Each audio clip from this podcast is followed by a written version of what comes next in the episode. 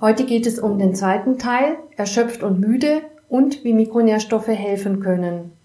Herzlich willkommen, sagen Karin Großhardt und Dr. Med Hans-Günter Kugler.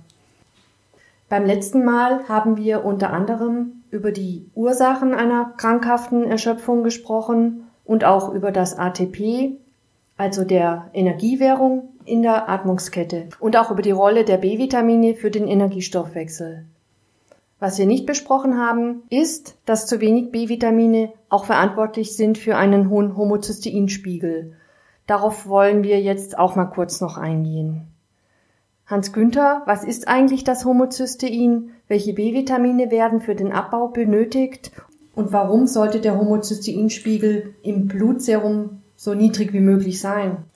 Das Homozystein ist ein Stoffwechselprodukt des Methioninstoffwechsels und man benötigt die Vitamine B6, B12 und Folsäure für den Abbau von Homozystein. Das Homozystein gilt als Risikofaktor für Herz-Kreislauf-Erkrankungen und für neuropsychiatrische Störungen.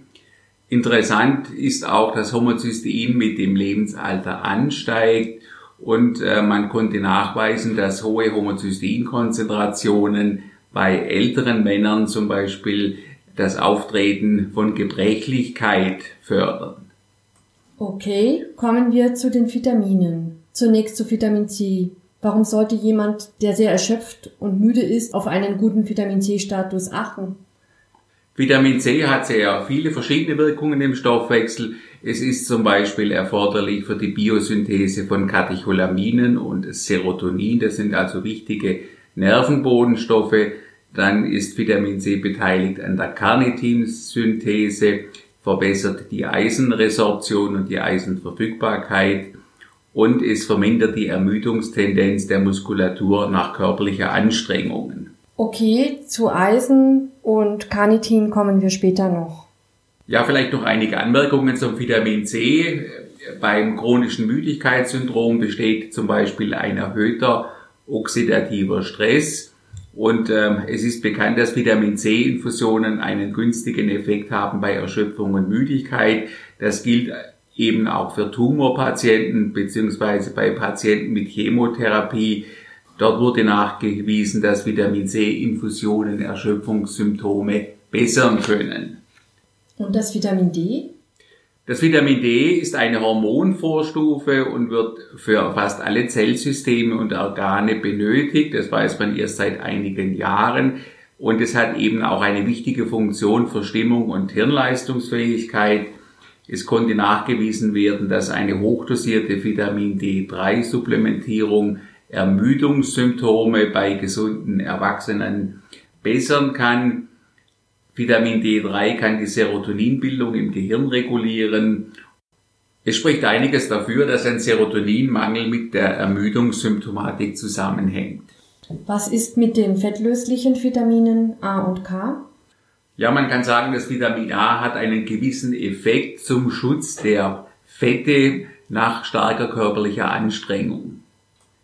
Das Vitamin K hat eine gewisse Ähnlichkeit mit dem Coenzym Q10 und dürfte deshalb auch für den Energiestoffwechsel eine wichtige Rolle spielen. Das ist allerdings noch nicht vollkommen erforscht.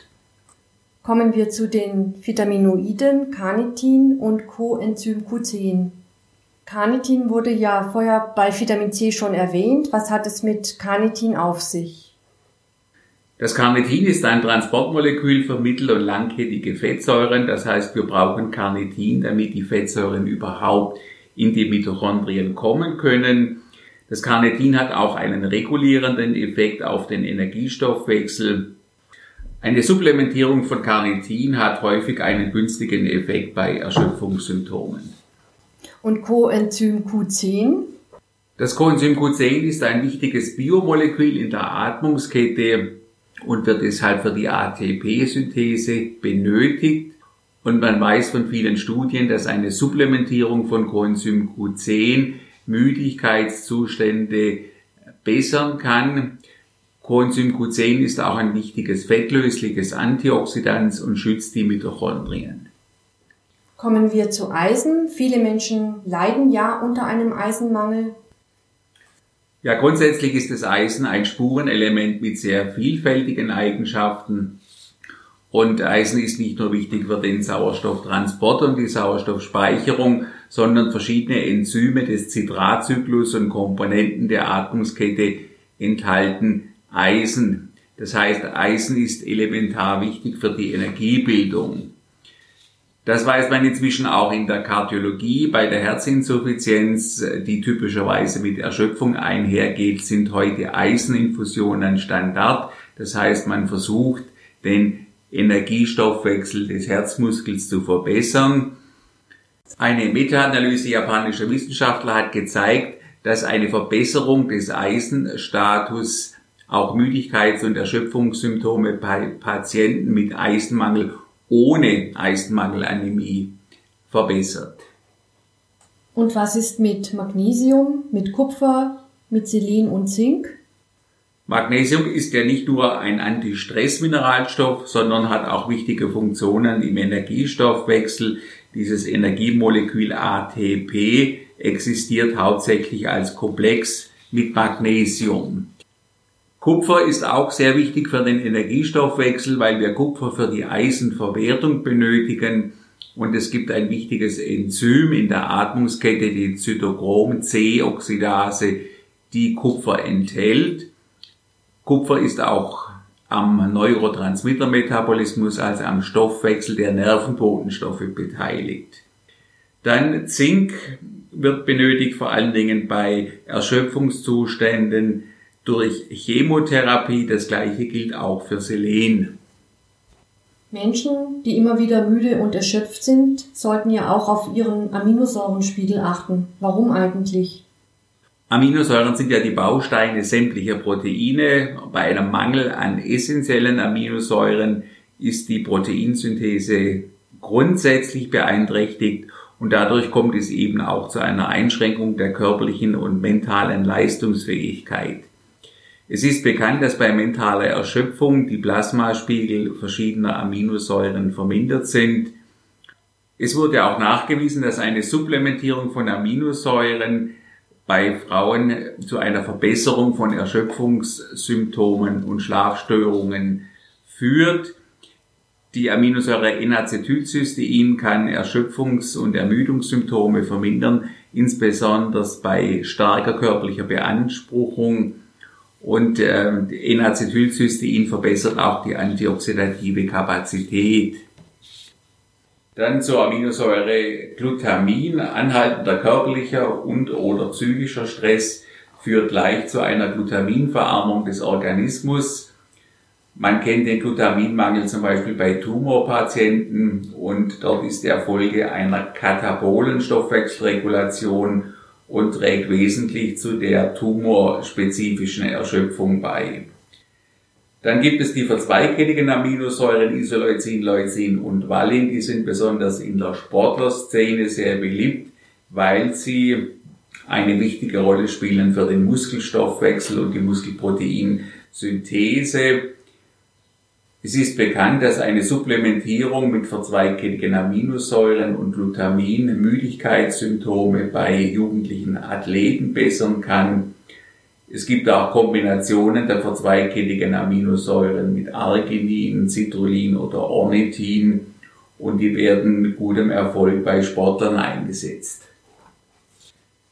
Dann ist noch die Aminosäure Tyrosin zu erwähnen. Tyrosin ist die Ausgangssubstanz für die Bildung der Katecholamine und Schilddrüsenhormone. Und in einigen Studien hat sich gezeigt, dass eine Tyrosinsupplementierung die mentale Leistungsfähigkeit bei starker körperlicher Belastung verbessern kann. Okay, es sind also unter dem Strich sehr viele Mikronährstoffe, die den Energiestoffwechsel des Menschen beeinträchtigen können. Was mache ich, wenn ich müde bin? Sollte ich jetzt eine Liste der besprochenen Mikronährstoffe erstellen und mir die Mikronährstoffe in der Apotheke kaufen und einnehmen? Nein, das sollte man nicht machen. Man sollte vor einer Therapie mit Mikronährstoffen unbedingt eine genaue Mikronährstoffdiagnostik durchführen, weil man nur so erkennen kann, welche Mikronährstoffe tatsächlich fehlen und wenn man dann die Ergebnisse der Laboranalyse hat, dann kann man auch eine gezielte Nahrungsergänzung oder Supplementierung vornehmen. Und diese Vorgehensweise ist dann auch zielführend und sinnvoll. Und was ist das eigentlich für eine Laboranalyse?